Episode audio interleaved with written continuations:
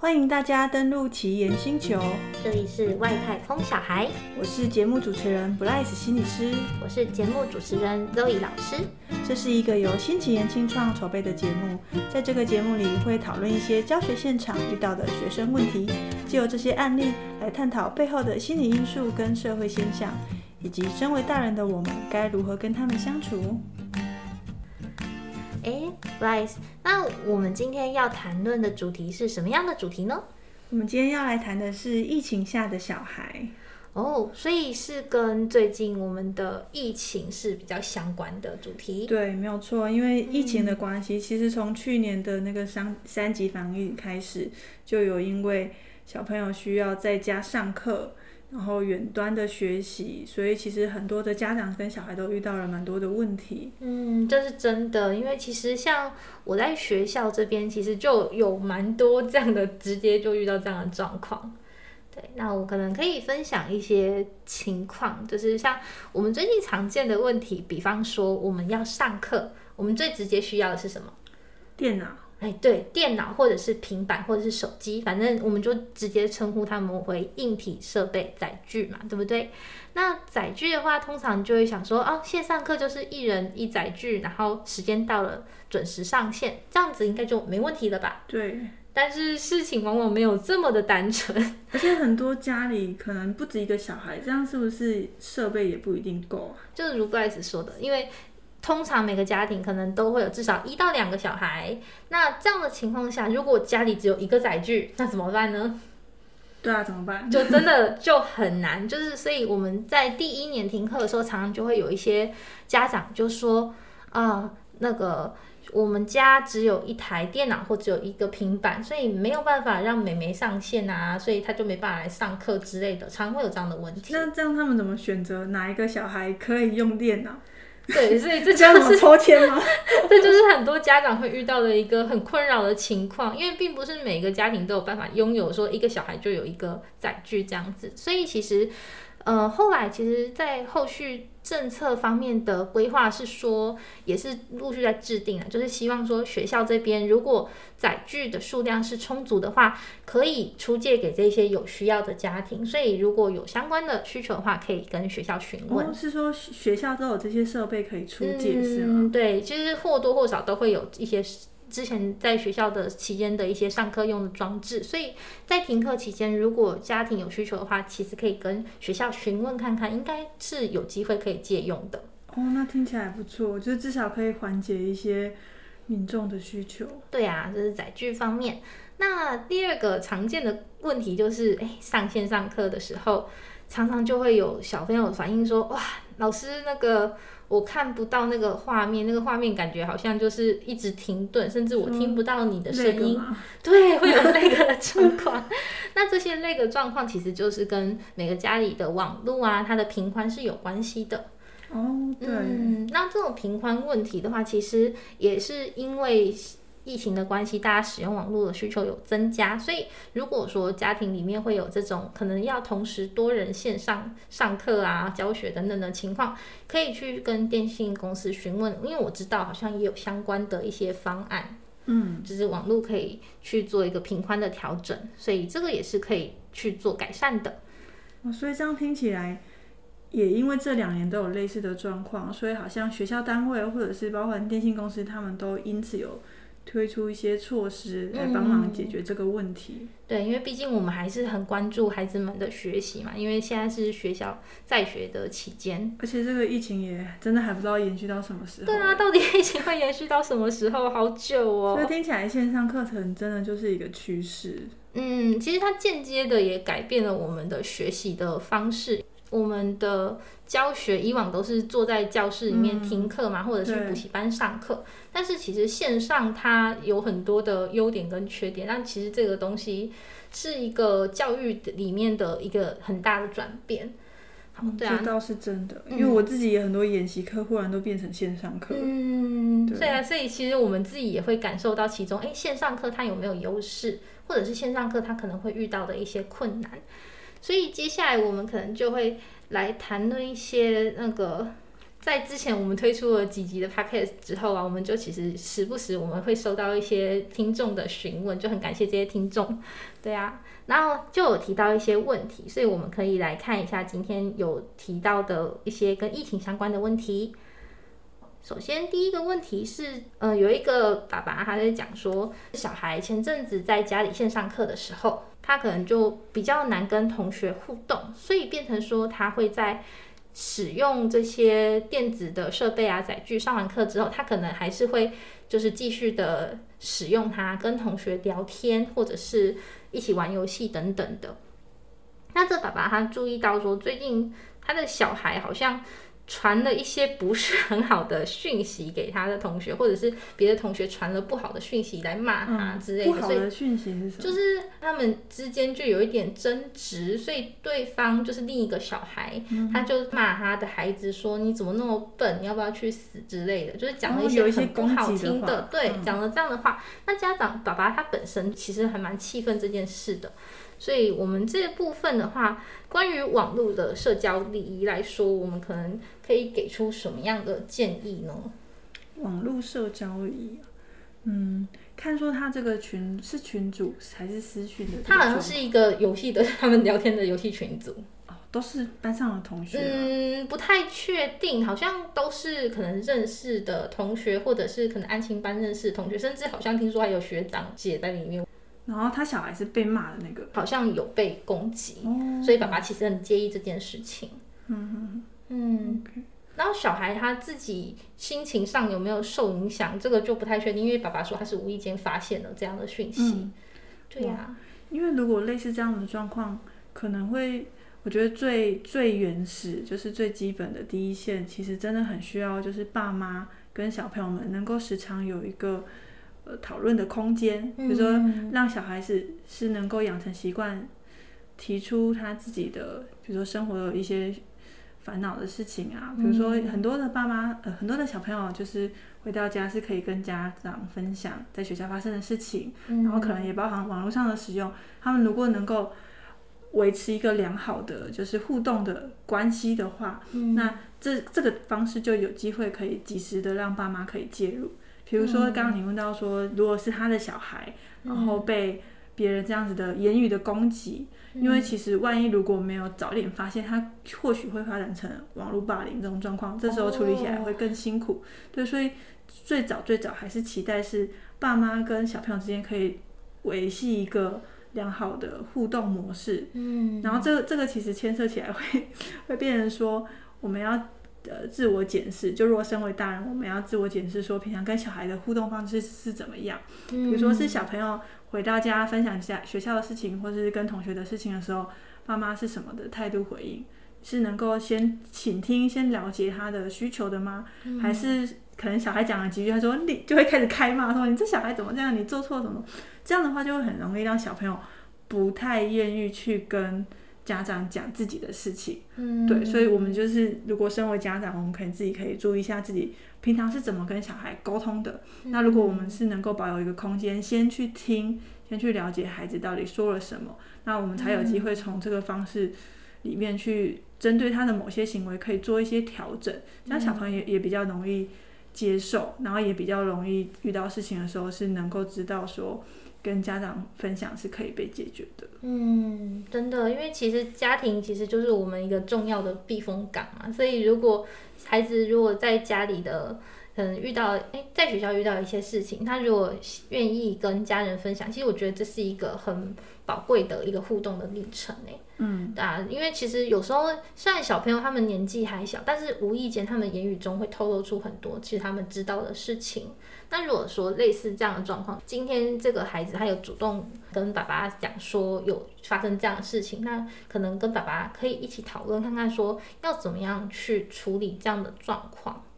对啊，就是我们可能可以再从这个亲子的互动关系去着手去改善。那至于这个，我觉得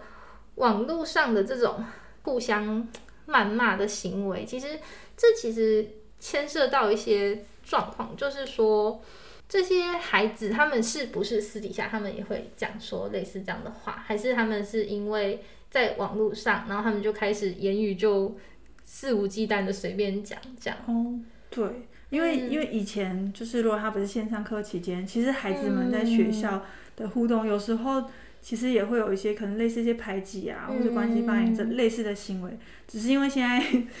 疫情，所以分散，就是各自在线上，所以一样的这个人际关系会出现的问题还是会出现，只是它转换成形，呃，转换成线上，对，所以好像转换成线上某个好处就是。他很容易留下证据，对，对，这是真的。对，那如果小孩子能够愿意讲的话，我们就有机会可以及时做一个介入。嗯、那其实老实说，以前他们在班上可能还是有类似的问题，只是因为那个时候是没有机会随时都有证据可以被看到，所以他也其实凸显了另外一个问题。嗯，对。所以像是嗯。呃如果是说，我今天发现说，我的我们家可能我认识的孩子，他有这样子的去言语攻击他人，讲了这样不好听的话的话，那我们如果身为大人的话，我们可以怎么样去辅导这个孩子？因为其实这些话说真的有有点不是太好听，而且还蛮伤人的吼。你说针对针对去攻击他人的这样的行为，如果说我们比如说日常生活中有听到小朋友这样子说的话。如果说是在互动中的话，好，我我现在讲一个有有一点点挑战的事情，嗯，就是其实老实说，一般的孩子里，他们能够会去表现这种攻击性的人，其实要回到他原本生活的环境，可能是他的原生家庭，或者是他周遭接触的人，比如说我们很常看到霸凌人的那个小孩子，嗯，会去攻击别人，或是言语辱骂别人的那个小孩，他可能。平常在家里就是被辱骂的人，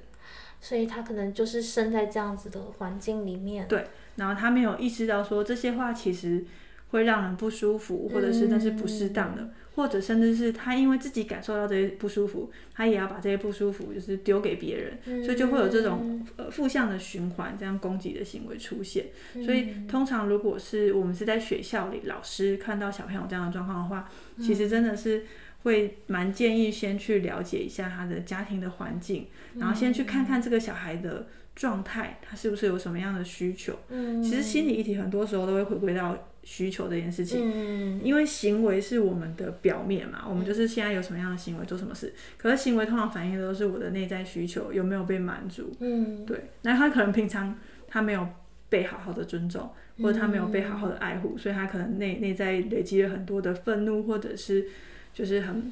不健康的那些东西，那他就会四散给他的同学们。对，所以我们要回归到先了解这个孩子的环境，他是不是有一些是没有能够被好好照顾到的。嗯，对。那当他能够被好好照顾的时候，他也才能够学会说，哦，这样讲好了，就是如果没有被好好爱过的人，他其实不知道怎么去爱人。嗯，所以我们需要先。如果我们希望他能够好好的学会尊重跟礼仪这些东西，那我们也要让他经历到同等的被尊重的这些感受，嗯、他才有办法把这些好的东西学起来。嗯，这是真的，因为其实这些孩子们他们的学习力啊、感受力其实都很强，所以如果他是有办法得到一个这样的环境的话，我相信他们其实在心里或者是在他们日常生活中或多或少，他们这样子的比较不是太好的行为也会逐渐的降低。对，而且甚至也可以先让他自己去理清，嗯、因为如果说他真的也是有过相似被攻击的经验的人，嗯、也可以帮助他去觉察自己的情绪。比如说，嗯、当他被骂的时候，他感觉到什么？他喜欢吗？他希望别人这么对待他吗？那如果不是的话，那他希望怎么样被对待？这个觉知到自己的感受跟需求的这个状态，也可以帮助他发展出他的同理心。如果我自己不想要被这么对待，那别人也是啊，就是那种己己所不欲，勿施于人的这这个部分。嗯，好，了解，谢谢 Bryce 的分享。因为我真的觉得这部分是很多时候我们都需要去关心的部分。虽然他可能只是小时候的一些行为，但是如果小小的行为没有去改善的话，可能会影响到后面很多人生的一些各种问题。好，那这个就是我们的第一个问题。那第二个问题有提到说，那这也是一个爸爸的讯息哦。他是说，最近孩子在家常常会使用电脑，甚至上网玩一些网络游戏。那他是觉得说，给孩子适当时间玩一些网络游戏是没关系的。但最近他发现说，这个他的孩子就是有在网络上认识一些其他的人，所以有一些。网络交友复杂的状况，他没有明讲是什么情形。嗯，因为网络说真的，网络就是一个虚拟的世界，那里面你到底跟什么样的人在互动？他的年纪啊，他的个性啊，他的工作啊，他的什么？嗯，就是你在跟这个人互动的时候，其实你是不完全了解这个人的，所以其实爸爸有点紧张，说，哎，认识了这么多不一样的人，那会不会影响到他的小孩？哦，你说网络交友这个，对对对，哇，这个真的是这个时代很很大的难题。嗯，因为 坦白说，真的很多呃很奇怪的人在使用网络交友，在这诱骗这些小孩。嗯，对我们实物上能遇到蛮多的。对，所以就是变成要如何去让孩子可以在安全的方式下去使用这些三 C 产品，嗯，这是一个有有一点有点挑战。他真的会需要是爸妈跟。小朋友平常就有一个好的互动，你才有办法去就是关注他这些东西。因为它变成说是一个，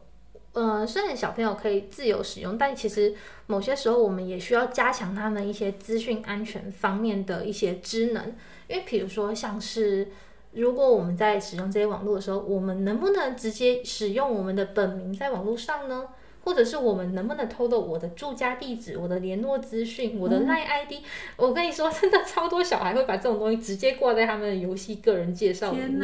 就很很很傻。说真的，因为他们没有经历过，所以他们并不晓得。他们可能会认为说那是一种社交方式，他们的社交方式。可是其实这些过多的个人资讯，甚至把自己的照片上传到网络上。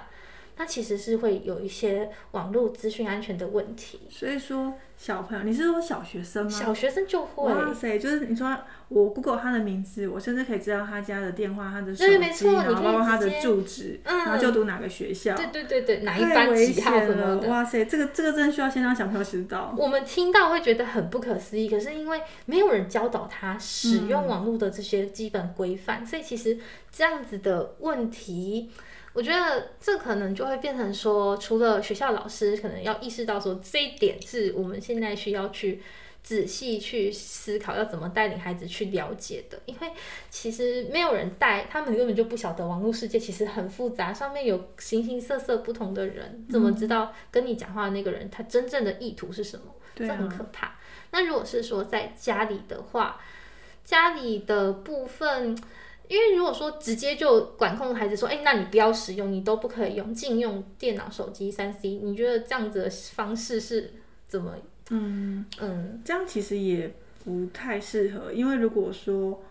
网络是这个孩子他在这个时代里必须要有的一些能力的话，嗯，那我们一一味的禁止他，然后让他没有机会去做一些尝试，嗯，甚至你说。有可能我们在网上会犯错吗？会。可是他如果有机会，就是有一个容错，呃，嗯、安全的容错范围内，或许变成也是一种教育的机会。可是如果完全禁止他去使用，其实他就没有这个学习的机会。那将来他有机会去。接触的时候已经是他不用被限制的时候，那其实反而很容易就是放飞自我，犯 犯更大的错。对，这样好像更容易出问题。对对，其实是还是可以允许他们使用，嗯、但是可能因为我觉得还是要看年纪，因为我现在还是、嗯、还是跟那个家长他们各自的一些家庭规条不太一样。嗯，有些是甚至比如说小小学，你可能。每天只能使用半小时、一小时，他们有设一个对，有设一个规定，说你完成作业之后，然后才能玩半小时、一小时。这是这还是会回归到就是家里的那个家庭规范，然后有没有先设定好，那有跟孩子沟通过。但其实这个东西它其实没有标准答案。对，有些孩子他可以接受，我真的半小时我就很够。那有些你可能玩一整晚上，半夜一两点还在玩。天啊，对，那。你就可以看说哪一个是务必需要调整的。说真的啦，因为如果我们完全禁止说他们去尝试这些东西，其实也老实说是不符合这个时代的趋势的。因为毕竟现在就是一个我们的环境里面已经融入了大量的这些电子电脑设备，所以我们不可能说完全禁止小朋友去使用它，反而是我们要教导小朋友要怎么样用正确的概念去使用这些东西。就像我刚刚前面提的那个，把个人资料通通挂在自我介绍、嗯、那种网络的个人自我介绍里面，那是很不 OK 的行为。对，所以其实如果我们要去允许孩子可以使用这些东西的话，就是回归到这个网络世界里面，到底有哪一些是危险的，然后哪一些是必须要注意的，嗯、不能透露的，然后跟可以透露到什么范围，嗯、这些其实都会需要跟孩子先讲清楚，嗯、那可以避免掉就是后续比较糟糕的事情。对呀、啊，这是真的很重要，所以这边可以，呃，我跟这边可以推荐一个那个教育部的全民资安素养网，这个网站其实还蛮有趣的，它是里面有分成就是儿童版、青少年版、家长版、大众版等等的。那通常我在学校都会时不时丢一些儿童版的资讯给小朋友看，因为它的好处是它都是有动画，甚至是四格漫画、简单的漫画去说明一个故事情境。那那些情境其实是我们目前在生活中小孩可能时常会面临到的一些问题，像他们可能不会知道说网络世界有一些可能有点下去其实是诈骗的那种网址，或者是如果有人传讯息跟他们要了一些东西，能不能直接给人家？甚至他们可能不晓得自己的账号可能会被盗用。如果需要更多的相关资讯的话，可以上这个教育部全民治安素养网站，可以去做一些查询哦。全民治安素养网站，对，没错。好，那这个是关于这个虚拟世界的交友问题。好，那今天的最后一则讯息是一个妈妈哈，那她传讯息给我们，她说。嗯，最近发现说孩子使用网络的频率变高，那他通常都是跟同学聊天为主，因为毕竟那个装置的主控权还是在妈妈这边嘛，所以有一天妈妈就打开电脑一看，就发现说儿子都传了一些不是很 OK 的照片给他的同学分享。嗯，你是说一些？色情的影片或照片嗯，嗯，对，没错，就是这个。那他妈妈很紧张，因为他觉得这东西肯定不是这个年纪的孩子该接触的，可是他又不太知道说他要怎么样跟儿子好好的沟通这件事情。嗯、OK，对，然后他是说他儿子大约是中年级，他没有说什么。哦，是小学生。嗯嗯嗯。OK，哇，现在这个网络真的是有一点太太发达了，然后小朋友年纪很小，他就可以接触到这方面的讯息。嗯因为我我其实也有一些学生，他是因为就是散播了这些讯息，在网络上，在他们可能班群什么的，然后也有引起一些人际上面的问题，对，然后所以，因为他也会涉及一个性平性平的事件的问题，对，所以所以才会来来到我这边需要被辅导这样子。其实这个东西会回归到我们就是最根本。所谓道德的底线，这回归到我们道德的底线，就是其实是法律。哦，oh. 对对，就是我们用这个法律的部分去跟这个孩子沟通，因为他们可能不知道说他在传播这些东西，其实已经涉及违法的行为。嗯，对，然后甚至比如说这个。影片是是谁的？是哪边来的？他是不是其实可能也透露别人的私隐，或者是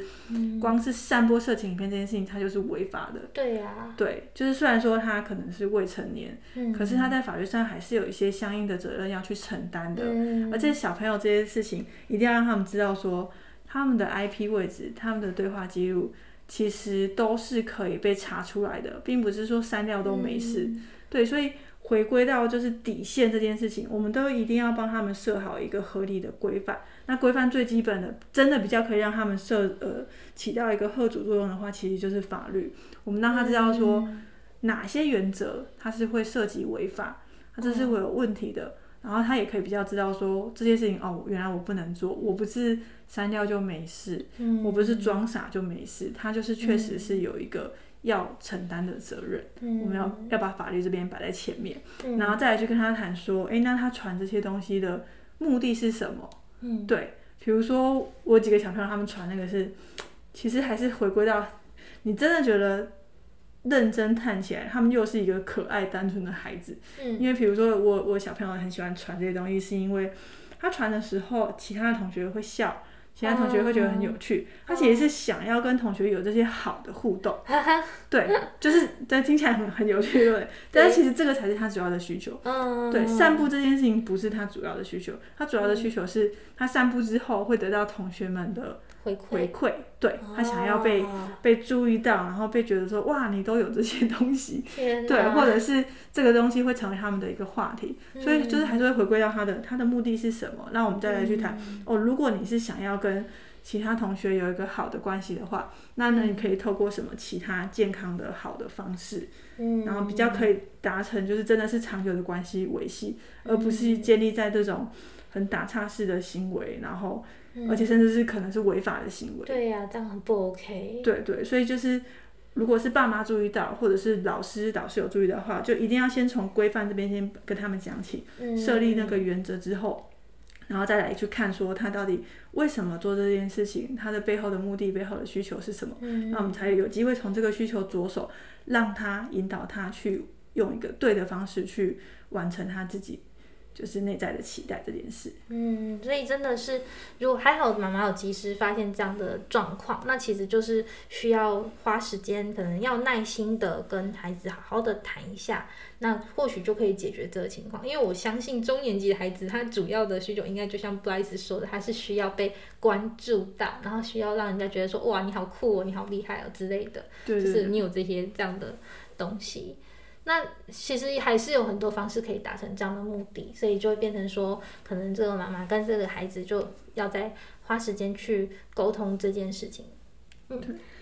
好啊。然后另外就是最重要一点，在疫情的。情况让我们改变了我们的生活方式，甚至是上课的方式。但是也要注意，在使用这些网络的时候，也跟刚刚布莱斯说的一样，就是我们无论在网络上做了什么样的事情，或者是发言，那些言论都是有办法查得到 IP 位置。那如果有一些违法的东西在里面的话，也是可能会被追究法律相关的责任的。没有错。嗯，好，那我们今天可能就先聊到这边吗？好，谢谢 Bryce 今天跟我们的分享。谢谢周位老师。对，那如果你有任何相关问题的话，也欢迎你留言给我们。但记得要订阅节目，也可以到我们的粉丝专业新奇颜社宅同宅一起，我们也都会有最新资讯在上面分享给大家哦。请大家定期锁定，我们下集见，拜拜。